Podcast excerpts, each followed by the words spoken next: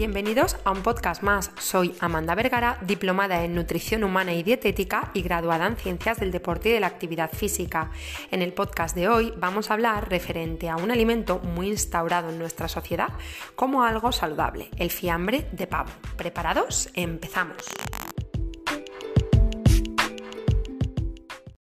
Un día cualquiera vamos a un supermercado, entramos en el pasillo de los fiambres y como estamos súper concienciados y súper concienciadas por cuidarnos, decidimos meter un paquete de fiambre de pavo en ese carrito de la cesta. Nos vamos a casa pensando que somos súper sanos y que hemos resistido la tentación del chorizo, el jamón serrano, el fuet, el salchichón, el lomo embuchado, etc, etc, etc. Victoria para nosotros, ¿verdad?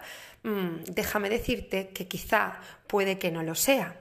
Bajo el reclamo de gluten free, sin lactosa, rico en proteína, bajo en grasa, bueno para la línea, se esconde algunas cositas que son interesantes que conozcas para saber si el fiambre de pavo es tan sano como nos lo venden. Si me permites decirte, a menos que se trate de una pechuga entera y cocida de forma tradicional, muchas veces lo que estamos tomando no es pavo, sino un batido de carne de pavo triturada con sal, azúcar, aditivos y féculas. Si me dejas que te aconseje, te diré que antes de meter ese fiambre de pavo en tu cestita, te fijes en algunas cosas importantes para decidir si es tan sano como nos lo venden o no lo es. La primera de estos aspectos a fijarse sería ver la sal y la es que 100 gramos de este fiambre de pavo suelen aportarnos entre 1,5 y 2,5 gramos de sal. Es un alimento bastante salado y tenemos que intentar, siempre que podamos, elegir las opciones más bajas en sal. Hay que recordar que no deberíamos consumir más de 5 gramos de sal al día. Sin embargo, este tipo de productos que tienen sal añadida escondida no nos ayudan a conseguir que estemos por debajo de esta cantidad de sal recomendada. La segunda cosa a fijarte es los azúcares añadidos que contemplan, como por ejemplo destrosa, sucralosa, maltodestrina, lactosa, jarabe de glucosa y fructosa. Muchas veces no aparece el azúcar tan claro, sino que está escondido en esos 50-60 nombres que la industria del marketing utiliza para enmascararlo. La realidad es que un fiambre de pavo es una carne y por lo tanto no debería tener nada de azúcar. Lo ideal serían que fuera 0 gramos de azúcar. Pero si empiezas a fijarte a partir de ahora, verás que es muy difícil encontrar un fiambre de pavo o de cualquier otro tipo así. Por lo que más de 2-3 gramos sería algo muy excesivo en azúcar. La tercera cosa a fijarte sería si tiene añadido fécula de patata. Se utiliza para dar volumen y consistencia a estos fiambres, pero la realidad es que le resta calidad. También muchas veces hay añadido proteína de soja o leche en polvo.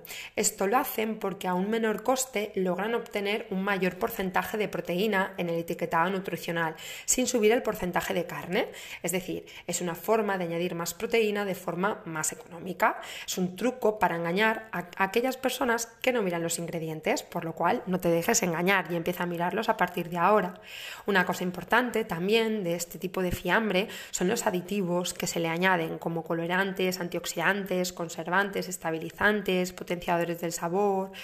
No es, eh, no es raro encontrar algún fiambre de pavo con 10-12 aditivos, es una barbaridad. Y lo raro es encontrar un fiambre de pavo sin ningún aditivo. Incluso los que presumen de ser al natural tienen uno, dos o tres eh, aditivos. Lo más importante, de lo más importante a fijarte, es el porcentaje de carne. Por ejemplo, marcas como Campofrío, Día, Eroski, Hacendado, Real Valle, de Lidl, Carrefour, suelen tener entre un 50 y un 70% carne, o entre un 50 y un 70% pavo. Y mi pregunta es, ¿el resto qué es? Si yo me encuentro un fiambre de pavo con solamente la mitad pavo, tienes que pensar que el 50% del restante son cosas que posiblemente si supieras lo que son no te gustaría ingerirlas. La industria y la ley marca un mínimo para llamarse loncha de pavo y este mínimo de carne debe ser un 50%. Por ello, muchas fabricantes lo que hacen es utilizar solo este mínimo de, de carne de pavo. Sin embargo, aunque sea importante ver los porcentajes de carne que nos aporta, otra cosa también importante es no solo fijarnos en ello. Por ejemplo, la pechuga de pavo Noel tiene un 85% de pechuga de pavo. Si nos fijáramos en esto, diríamos, ay, qué bien, qué sano. Eh, lo que me interesa es que contra más pechuga de pavo tenga, mejor pero aparte del 85% de pechuga de pavo, tiene cuatro estabilizantes como el sorbitol, los, carragenatos, la goma garrofino, el tripofifolato de sódico, tiene sal, tiene dos antioxidantes, tiene jarabe de glucosa, tiene más sal y tiene dos conservantes más. Por lo que, bueno, sí, un 85% será pavo, pero es que el 15% restante del producto es una bazofia absoluta. A mi modo de ver, no existe una pechuga de pavo saludable. Bueno, sí, la pechuga de pavo real, pero no en fiambre. No obstante, sí que podemos acercarnos a algunas pechugas que están mejores, están mejor que otras. Y para que estén mejor que otras, nos tenemos que fijar en que tenga un buen porcentaje de carne, entre 85 y 90, de ahí para arriba ya es un buen porcentaje de, carne, que, tenga, que no tenga fécula de patatas, que tenga como máximo 2-3 aditivos, que no tenga azúcar añadido o si la tiene que no estén los primeros ingredientes. Y intentar elegir las opciones más bajitas en sal. Por ejemplo, si te interesa saber cuáles son las mejores pechugas de pavo, he hecho un poquito una selección y un análisis para, poder aportarte esta información, ¿no? Y desde luego que la que gana es la pechuga de pavo delicato de Aldi, porque, bueno, tiene eh, las dos versiones, una con sal y otra con un poquito menos de sal, pero esta pechuga tiene un 90% carne de pavo, que está, que está bastante bien, y solo tiene tres aditivos. Eh, si pudiera ser la opción bajita en sal, pues muchísimo mejor, pero dentro de lo que cabe es una buena, es una buena pechuga. Eh, la segunda, que sería así más saludable, tras el análisis, es la, de, es la del pozo al natural, artesano. Sí que es cierto que tiene eh, solamente un 64% carne de pavo, pero solo tiene dos aditivos, que por otra parte, pues mira, no tiene mucha, mucha porcentaje de carne de pavo, pero tiene poquitos aditivos. Y la tercera sería la pechuga de pavo asada al horno del corte inglés.